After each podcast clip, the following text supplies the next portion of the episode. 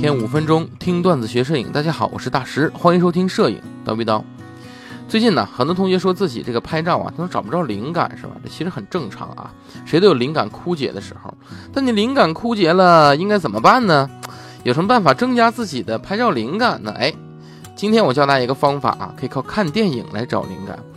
我这边呢整理了一部分画面呐、构图都称得上精彩绝伦的电影，哎，而且都与摄影直接相关，或者电影本身就讲述着摄影的故事，或者是电影的这种摄影的画面呐，或者色彩啊，非常值得关注与学习。接下来呢，我就与大家分享一下这些电影，希望能够为你带来灵感。下面与大家分享我整理的这其中的六部。第一部《江湖》，哎，在我心中啊，被低估的港片里啊，《江湖》是排得上头几名的。本片摄影是十分考究的，喜欢研究机位，哎，这种布光啊，特别是摆布光灯的，哎，把玩构图的，卖弄镜子的，琢磨空间的，营造寓意的，哎，你很适合看一看这部电影啊。导演很清楚每一帧画面要表达什么，音乐也亮点十足。那首我很喜欢的《把悲伤留给自己》，可以说无可挑剔，值得大家看一看啊。第二个电影《末代皇帝》。从纯粹的电影角度来讲啊，这《末代皇帝》是我认为描述中国历史最好的一部电影。导演对于光影的应用以及趋于画境，影片几乎全部都采用自然光，大量的运用广角拍摄。任何一个想学习摄影或者摄像的人都应该好好看看这部电影，看看如何运用光线和框架构图来表达人物的心情。第三个啊，《堕落天使》。在王家卫的作品中啊，本片是运用近景镜头最多的一部。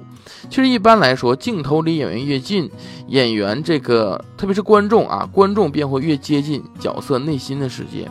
但王家卫与杜可风呢，却反其道而行之，在夸张变形的超广角镜头下，突出了人物的陌生疏离感。哎，却反其道而行之，广角镜头出色的空间纵深感，让人物即使同处一室，却也恍如隔世。杜可风摇晃的镜头和神秘的打光，加上陈勋奇梦遗般的这种配乐，为影片增加了几分时空倒错的迷幻味道。第四部电影《东京日和》，该片呢是改编自荒木经惟所著名的这个摄影集同名摄影集啊，是讲述了摄影师哎这个岛津乙喜男与妻子杨子的日常生活的故事。如果让我用一个词来形容这个电影的话，那就是细腻。电影确实是动人的，看完后许久不能回神。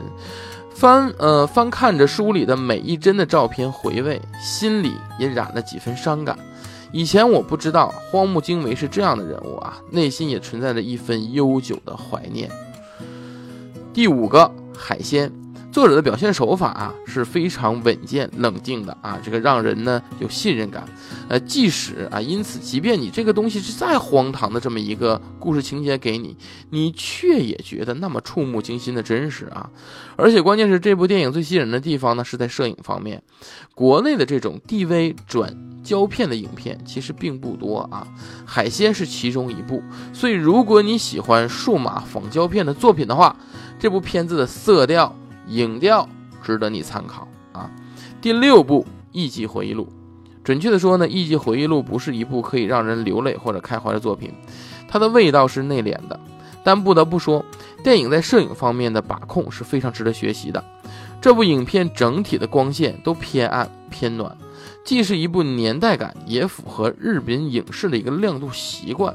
这部电影呢，对色彩的运用是非常成功的。事实上，我是很建议你。单独不开声音的看一遍这部过电影的，你只需要关注导演如何运用色彩，然后把学到的东西用在自己的摄影中，你会学到利用色彩对比来创造气氛。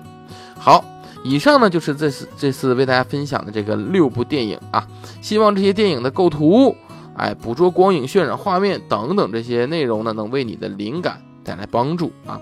好，那么本次的节目最后呢，给大家分享一个福利。今天晚上在网易云课堂，我有一个免费课程《长焦的人像与风光》，哎，就是讲解如何用你的长焦镜头，哎，如何使用长焦镜头拍人像。并且拍风光这种实战方法啊，所以呢，想让自己提升长焦镜头使用能力的同学，这次课程不容错过。报名方法就是在我们的蜂鸟微课堂的微信符号中回复“长焦”两个汉字啊，回复“长焦”两个汉字，然后就能够出现这套课程的报名链接了啊。公免费公开课不容错过哈。那么本期就到这里，咱们下期见。